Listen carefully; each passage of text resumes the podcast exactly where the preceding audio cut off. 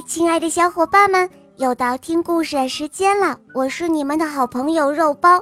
今天的故事是夏心妍小朋友点播的，我们快来听听他的声音吧。我叫夏心妍，今年我四岁了，我来自合肥。我喜欢小肉包童话《萌猫森林记》，我也喜欢《恶魔岛狮王复仇记》。肉包姐姐，我喜欢你。谢谢小宝贝，我也喜欢你哦。今天你想点播一个什么故事呢？今天我想点播一个故事，故事的名字叫做《小动物盖房子》。好的，那就由我来为你讲这个故事喽。好的，下面请收听《小动物盖房子》，演播肉包来了。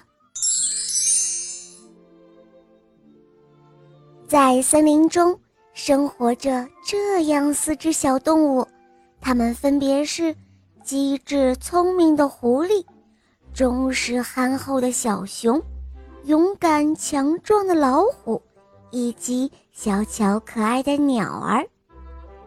有一次，狐狸过生日，他把小熊、老虎、鸟儿请过去参加他的生日宴会。他们边庆祝边谈论他们新建的房子。老虎说：“我用许多木头建起了一间宽敞的房屋，可以同时容纳许多人，而且通风舒适。”狐狸说：“哦，我用水晶做成了一间水晶屋，美丽精致，下雨不会淋到。”并且可以观赏到外面的景物哦。小鸟说：“我把房屋建在树上，不会受到其他动物的影响，是最安全的房屋。”小熊说：“我用砖头筑成了一间高大的房子，用稻草和木头做房顶，既舒适又宽敞。”小熊的话刚说完。就受到大伙的嘲笑，因为小熊的房屋是最丑陋的。春天来了，森林里依然十分的寒冷，老虎被冻得直发抖，狐狸更是冷得刺骨。只有小鸟和小熊的家是最温暖的，但是老虎和狐狸都不去羡慕小熊。而是去羡慕小鸟，称赞小鸟的房屋不但安全，而且很温暖。小熊的破屋子根本就无法比。到了夏天，天气极端的炎热，小鸟和狐狸被烈日烤得心情烦闷，而老虎和小熊的房屋却凉爽舒适。大家都纷纷跑去跟老虎喝彩，而小熊的房屋仍然被伙伴们看不起眼。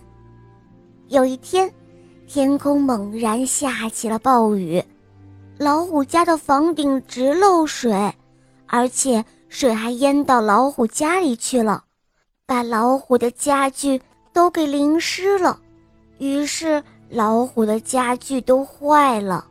然而，小熊的房子却是安然无恙。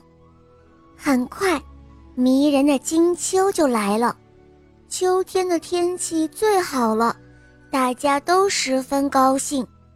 但是，小鸟却一个人在树上发愁。伙伴们去问小鸟：“是谁惹你不高兴了呀？”小鸟说：“不是的。”我是在担心我的房子，秋天的风很大，我很害怕大风刮走我的房子。小伙伴们都很同情小鸟，便争先恐后的请小鸟到他们的家里去住，等到秋天一过，再重新建房筑屋。不久。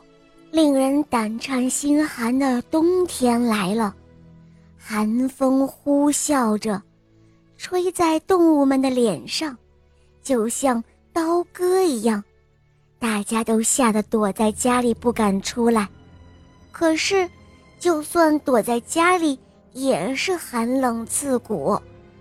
就在伙伴们都在为如何过寒冬发愁时，小熊却说：“我的家很舒适，也很温暖，大家可以到我家里来取暖。”伙伴们不太相信，我们的家这么冷，他的家怎么可能会温暖舒适呢？尽管是半信半疑，但是伙伴们还是去了。到了小熊家里之后，伙伴们都十分的吃惊。小熊的家真的十分的温暖。伙伴们疑惑地问小熊：“你的房屋为什么这么好呢？不但可以防水避风，还冬暖夏凉。”小熊却谦虚地说：“哦，可能是。”我建造房子的材料比较好吧。从此之后，老虎、狐狸、鸟儿都很赞赏小熊，并且他们请求小熊帮助他们再建造一间和小熊一样的房子。以后，无论是严寒还是酷暑，无论是狂风还是暴雨。大家都不会受到影响了，这全都是小熊的功劳。此后，小熊和他的伙伴们和睦幸福地生活在一起了。好嘞，小伙伴们，今天的故事肉包就讲到这儿了。夏心妍小朋友点播的故事可爱吗？嗯，你也可以找肉包来点播故事哟。小伙伴们可以通过公众号搜索“肉包来了”。在那儿可以给肉包留言哦，也可以通过喜马拉雅搜索“小肉包童话”，就可以看到肉包更多好听的故事和专辑啦。小肉包童话《萌猫森林记》还有《恶魔岛狮王复仇记》都已更新完毕，小伙伴们你们听了吗？还有小肉包童话第三部《我的同学是夜天使》已经上线播出了哟，小伙伴们赶快来收听吧。好了，夏心妍小宝贝。我们一起跟小朋友们说再见吧，好吗？小朋友们再见啦，月宝姐姐再见。嗯，小宝贝，我们明天再见哦，么么哒。